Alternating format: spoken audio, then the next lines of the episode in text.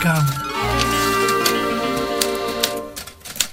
Reforma. A reforma. Uma reforma. Eh, Do sítio onde eu venho, esse- essa reforma já foi feita há muitos anos. Reforma pode querer dizer várias coisas, não só o que acontece quando os teus avós ou familiares retiram-se da profissão que tiveram durante muitos anos e agora podem dedicar-se a outras atividades ou a descansar e a brincar contigo, não é?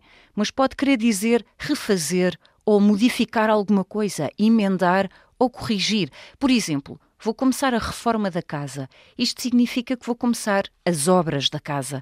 São dois sentidos que ficam bem juntos, não achas?